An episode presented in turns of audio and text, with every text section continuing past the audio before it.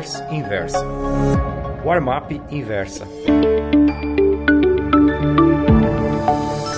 Os ruídos políticos, principalmente os receios quanto à habilidade de negociação do governo para aprovar a reforma da Previdência, têm pressionado o mercado financeiro e vão continuar provocando volatilidade até que o avanço nas discussões fique mais evidente. Assim vimos a tendência de alta no curto prazo do Ibovespa, sendo ameaçada após o índice romper os 94 mil pontos ontem, 7 do 3. Apesar disso, a tendência principal de alta segue inalterada, uma vez que, mesmo com a recente correção, o índice ainda sobe algo em torno de 7% em 2019. Vale lembrar que esse processo e correção já vem ocorrendo desde a semana passada, depois que o presidente Jair Bolsonaro afirmou estar disposto a negociar alguns pontos da reforma da Previdência, antes mesmo do início das discussões com o Congresso. Entre os pontos que o presidente mostrou disposto a negociar estaria a redução da idade mínima de aposentadoria das mulheres para 60 anos em vez de 62, conforme apresentado no projeto inicial. O mercado não está gostando nem um pouco de diversas declarações do presidente e da sua equipe. Claro que todos nós sabemos que a proposta de reforma da Previdência enviada para o Congresso passará por modificações.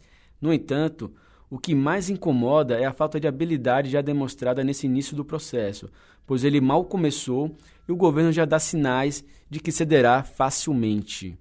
Assim, a bolsa brasileira e o dólar sofrerão comportamentos peculiares e, com alguns, em alguns momentos, vão fazer movimentos tímidos e sem muita expressão, à espera de fatos relevantes. Em outros, terão movimentos fortes, precificando cada nova notícia que vem do cenário político e econômico e que podem trazer muita volatilidade. Nesse cenário mais estressado e volátil, o dólar tende a ir para uma direção e a bolsa para outro. É exatamente isso que está acontecendo agora. Na última semana, a bolsa brasileira caiu 3,19% e o dólar valorizou-se 1,26%. Apenas nessa semana curta após carnaval, a moeda norte-americana já sobe quase 3%, encostando nos 13,90. Por isso, é sempre importante ter seguros na carteira, como nos mostrou recentemente a última eleição no Brasil, onde o dólar saiu de algo em torno de 3,15, alcançando a cotação acima dos 4,20 em apenas três meses, e o Ibovespa caiu em torno de 15% neste mesmo período. O dólar é um instrumento de diversificação e proteção do patrimônio contra os cenários desfavoráveis. Não somente uma proteção para o seu portfólio de investimentos, como também para os seus planos como a viagem ao exterior. Mas será que vale a pena comprar dólar agora? Vou mostrar para vocês entenderem um pouco da tendência da moeda norte-americana e ver uma sugestão de proteção para este cenário. A rápida virada começou na última sexta-feira, quando o contrato do dólar futuro voltou a encostar na resistência de 3.800.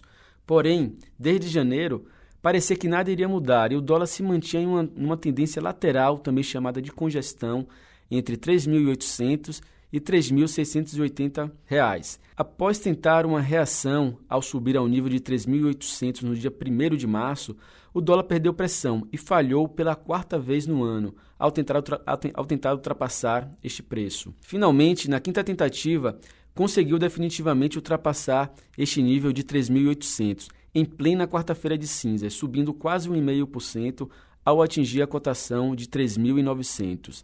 A tendência atual foi revertida para alta e o próximo objetivo, graficamente falando, é em torno de 3.950. Já havíamos comentado na minha série Trading Journal que a compra se tornaria interessante quando voltasse a se aproximar e ultrapassar 3.800. Por isso, sugiro manter no portfólio total de investimentos algo em torno de 7% da carteira em dólar, seja para proteção para quem investe em renda variável, como para obter retornos com a valorização da moeda norte-americana. Para quem não deseja fazer trades, apenas se posicionar no dólar de forma passiva os fundos cambiais atrelados ao, dólar são alternativas para proteção para o seu portfólio. A carteira do fundo abaixo é passiva, ou seja, o gestor não tem que bater a variação do dólar, somente acompanhá-la. Votantim dólar fique cambial, CNPJ 03319 mil contra traço 50, valor mínimo inicial mil reais, taxa de administração 1% ao ano, resgate um dia Distribuidores: XP Investimentos, Guide, Orama e Rico. Agora, se você deseja algo com maior risco, que permite alavancagem para especular com a moeda, pode realizar operações por meio dos contratos futuros de dólar. Gostou dessa newsletter? Então escreve comentando a sua opinião no e-mail warmap.inversapub.com. Um abraço, José Castro.